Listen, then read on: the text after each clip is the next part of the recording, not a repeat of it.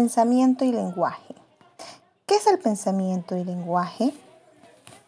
En la psicología moderna, el pensamiento y lenguaje son categorías polémicas y objeto de análisis por autores de renombre a nivel mundial. Entre ellos tenemos a Jean Piaget, a Vygotsky, los cuales, pese a las diferencias en sus conceptos, podemos ver una estrecha relación entre ellos. En este trabajo se realiza un análisis desde los planteamientos teóricos de este, estos actores respecto a cómo se relacionan estas categorías y su influencia en el desarrollo del individuo. Se llega a la conclusión que las categorías pensamiento, lenguaje, no es posible separarlas. Su relación es genéticamente variable. Ellas se juntan, se separan, se cruzan repetidamente, se alinean paralelamente, incluso llegan a fundirse e inmediatamente dividirse en algún momento. Se coincide en los planteamientos teóricos cuando se afirma que el niño, como la herencia, la maduración, la experiencia y sobre todo la interacción social, aspectos esenciales a trabajar para el desarrollo del individuo como ser social. ¿Qué es el pensamiento? El pensamiento es la operación intelectual que produce un individuo a partir de procesos de la razón. Los pensamientos son productos que elabora la mente voluntariamente a partir de una orden racional o involuntariamente a través de un estímulo externo. Todo tipo de obra artística o científica se forma a partir de un pensamiento un pensamiento madre que se comienza a desarrollar y complementar con otros. El pensamiento humano es la acción que hace nuestra mente posible la creación de una imagen, expresándolo por medio del lenguaje y dándole forma en nuestra mente. ¿Qué es el pensamiento en la psicología?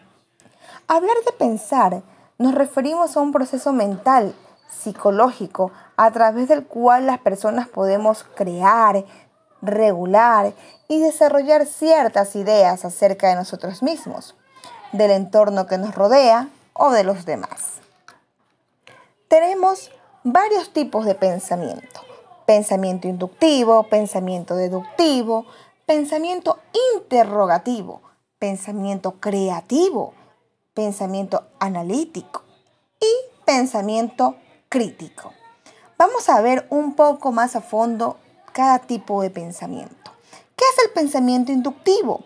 Es el que se apoya en una particularidad y a partir de allí la extrapola y la transforma en una generalidad. Si algo es cierto, es en algunas ocasiones lo será en otras similares. Pensamiento deductivo es el que aparte de una generalidad y la aplica a cada particularidad, si se conoce un todo, las partes obedecerán a las leyes generales del todo.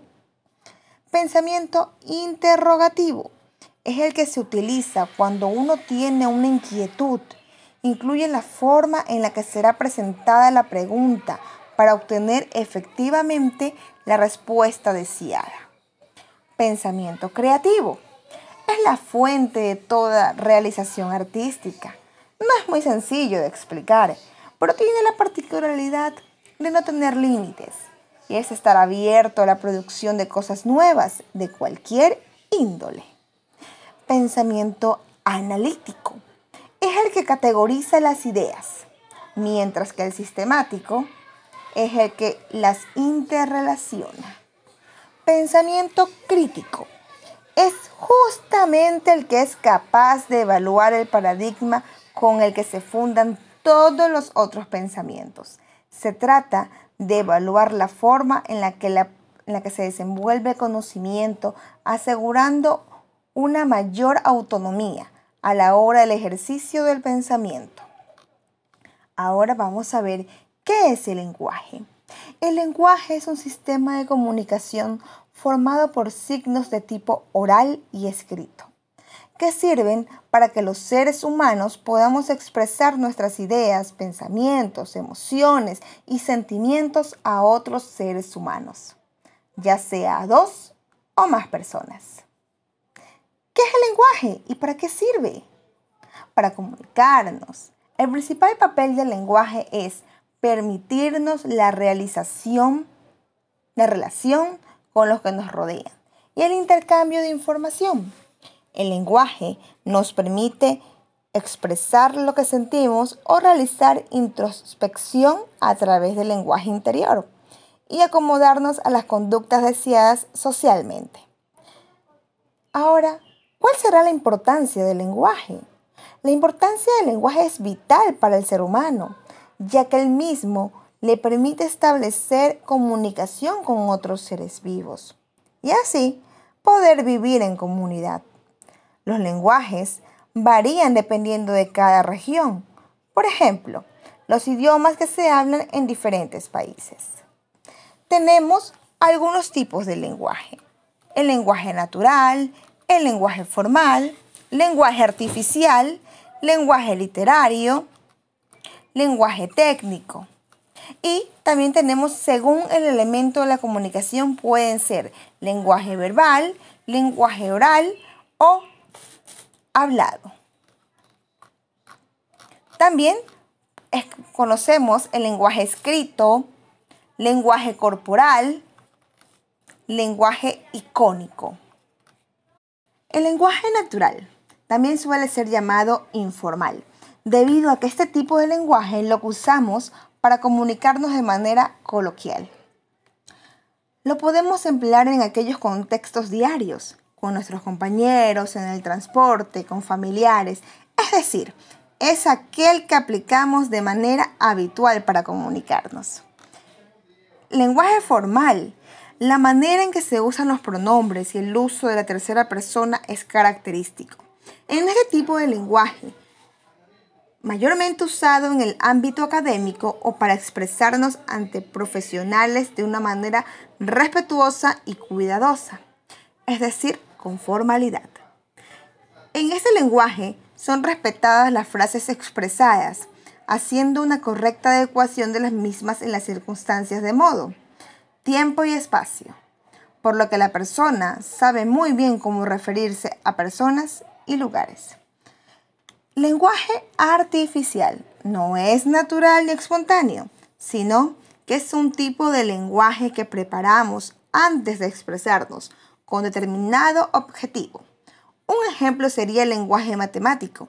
Este lo usamos en ocasiones y con fines específicos. Como ejemplo, el lenguaje médico y jurídico. Uno que debe ser utilizado en espacios de salud y el otro que debe ser empleado en los pasillos de un tribunal. Lenguaje literario. Es usado en distintos libros, pudiendo llegar a ser muy formal hasta encontrarse con tecnicismos vulgares, ya que el mundo literario es muy amplio. El modo en que se describe un personaje y la representación de una situación son ejemplos de ello. Lenguaje técnico. Conocido como tecnicismo o conocimiento científico, se encuentra dentro del campo de las ciencias y es, es usado para expresarse de manera estándar en cada una de ellas, para situaciones puntuales. Por ejemplo, los términos que usan los médicos no son los mismos al lenguaje de la tecnología, pero ambos son formales y objetivos. En cada caso, adecuan el uso y significado de cada palabra. Tenemos también el lenguaje verbal, como lo dice su nombre, es el lenguaje que usa palabras para efectuar la comunicación. Con él damos a conocer a los demás nuestros puntos de vista, ideas, deseos, pensamientos, gustos, información, entre otros. Dentro del lenguaje verbal existen dos formas, lenguaje oral o hablado. Con él todos estamos bastante acostumbrados. Se produce cara a cara por medio de la articulación de sonidos. Este tipo de lenguaje es característico de los humanos. Es una facultad que desarrollamos desde pequeños para comunicarnos. consiste en la expresión de sonidos por medio de la boca, es la modulación de la palabra, lo que hace que sea posible la comunicación y el entendimiento, siendo ello necesario para nuestro entendimiento diario. Lenguaje escrito.